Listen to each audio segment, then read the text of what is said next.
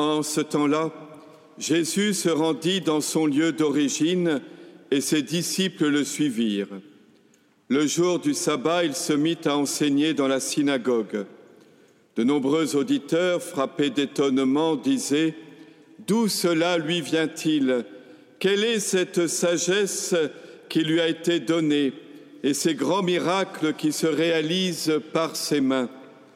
N'est-il pas le charpentier, le fils de Marie, et le frère de Jacques, de José, de Jude et de Simon Ses sœurs ne sont-elles pas ici chez nous?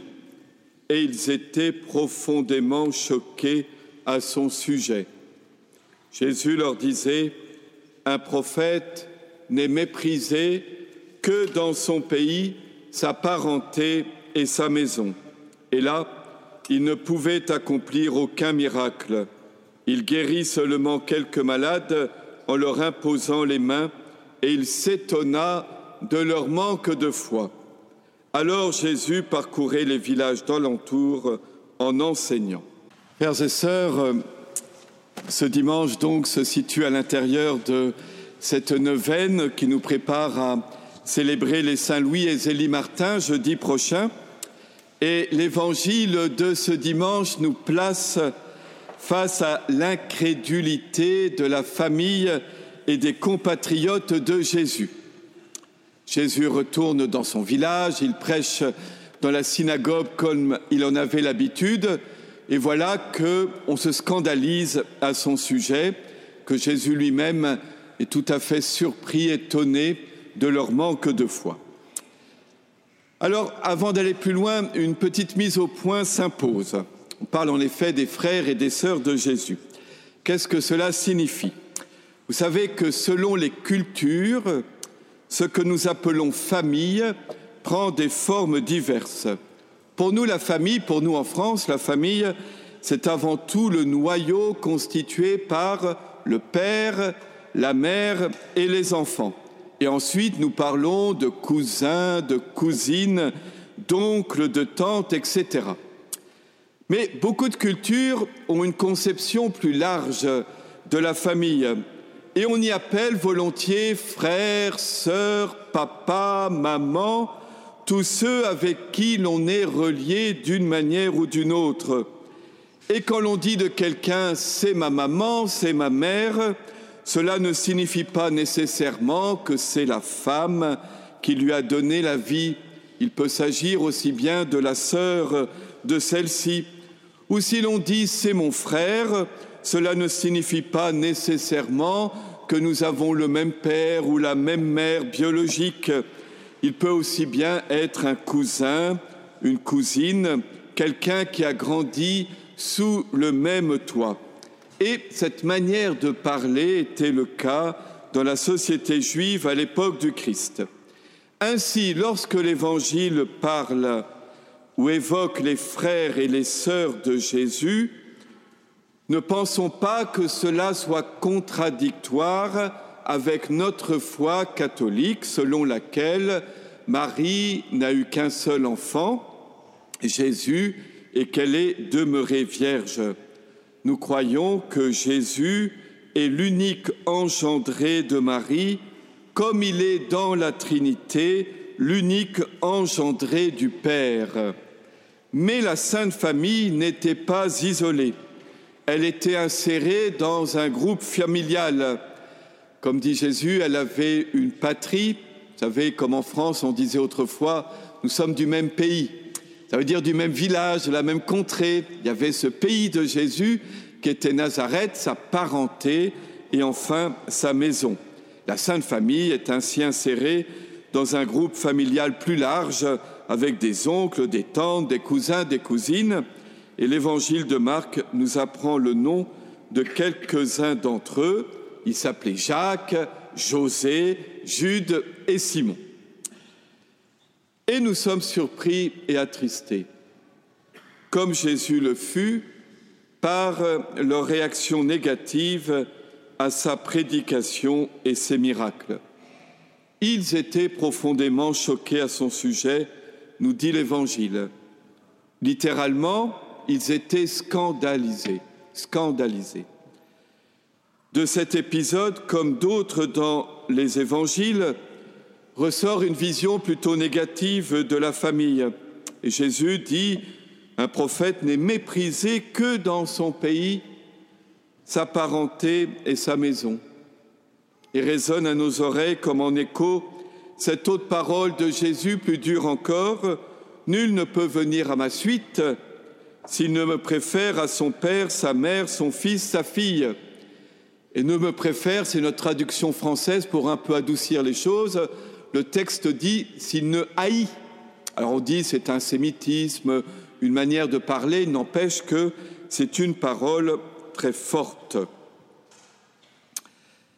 Alors nous savons que l'Église met à l'honneur le mariage et la famille, et c'est la raison pour laquelle le pape François a tenu à canoniser Louis et Zélie, les parents de Thérèse de Lisieux, Louis et Zélie Martin d'Alençon, pour bien montrer qu'un couple en tant que tel est saint, et saint par leur mariage et non pas bien qu'ils soient mariés. Et l'on sait combien l'Église s'engage en faveur de la famille et s'élève dans notre société contre tout ce qui abîme, détruit ou bouleverse les liens familiaux. Et alors, comment concilier les deux? D'un côté, ce qui peut apparaître dans l'Évangile comme une critique de la famille, et de l'autre, ce qui peut apparaître dans notre société comme une défense inconditionnelle de la famille par l'Église. Comment concilier les deux?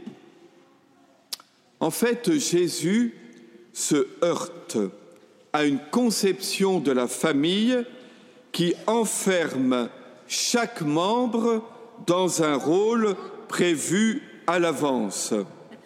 Ses proches, ceux qui l'ont connu dès l'enfance, ceux qui ont grandi avec lui, sont choqués à son sujet car ils ne parviennent pas à sortir de l'image qu'ils se sont formés de lui.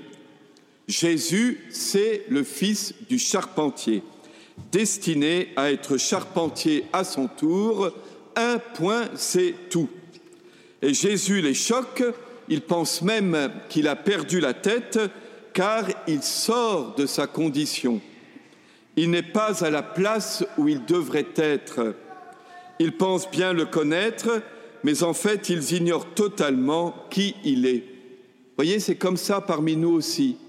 Nous pensons bien connaître quelqu'un, nous l'avons enfermé dans l'image que nous nous formons de lui, et en fait, ce quelqu'un est différent, et alors nous sommes surpris et comme choqués à son sujet. Et on pourrait leur appliquer la parole de Jean-Baptiste Au milieu de vous se tient celui que vous ne connaissez pas. Voyez-vous, frères et sœurs, le Christ ne détruit pas les liens familiaux. S'il faisait ça, ce serait une secte, l'Église. Dans une secte, on vous dit, soit votre famille devient membre de la secte, soit vous coupez les liens avec votre famille. Dans l'Église, il n'a jamais été question de cela. Jésus ne détruit pas les liens familiaux, mais il les transforme profondément.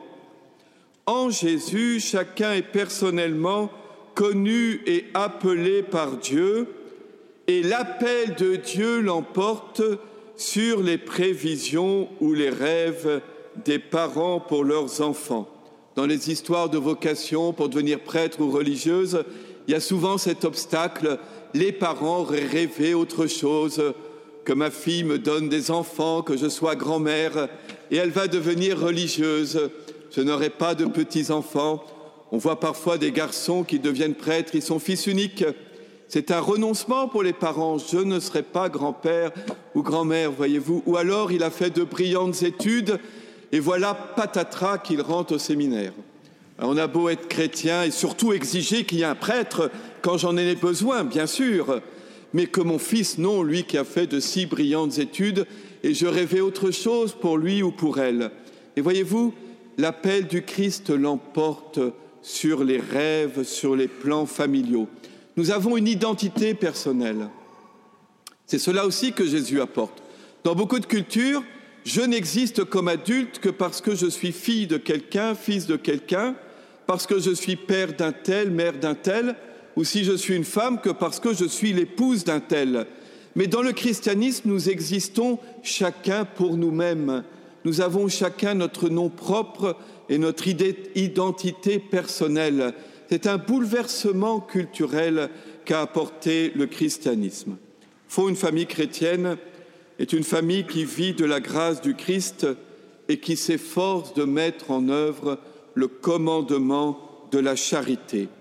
C'est ainsi une famille qui est au service de la vocation propre de chacun de ses membres et non pas une famille dans laquelle chacun est contraint de servir la puissance ou la richesse du groupe familial. Et à cet égard, la famille fondée par Louis et Zélie est exemplaire. Vous savez que Louis et Zélie Martin ont eu neuf enfants.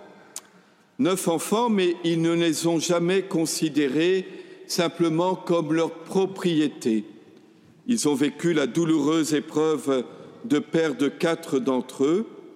Et Louis Martin, Louis Martin, une fois veuf, installé à Alençon, ne s'est pas opposé à la vocation religieuse de ses filles, et en particulier celle de sa petite chérie, la dernière, Thérèse. Cela n'a pas dû être facile pour lui, mais il a vécu ses départs successifs comme une offrande. Ses enfants viennent de Dieu et ils sont offerts à Dieu. Il aurait vécu de la même manière le départ de ses filles si elles s'étaient mariées. Rappelons aussi que Céline et Léonie, le numéro 3 et le numéro 4 des cinq filles, sont restées auprès de lui dans ces années douloureuses et que Pauline, Marie et Thérèse au Carmel priaient pour elles et pour leur père. Elles ont ainsi vécu pleinement le commandement d'honorer son père et sa mère. Ainsi, frères et sœurs, demandons au Seigneur que nos familles soient renouvelées par la grâce du Christ qu'elle soit au service de la vocation de chacun, que les parents acceptent de voir parfois leurs plans, leurs désirs dérangés par Dieu. L'inattendu de Dieu est toujours plus beau à vivre que ce que l'on avait planifié. Ce que l'on a donné est toujours redonné au centuple. Amen.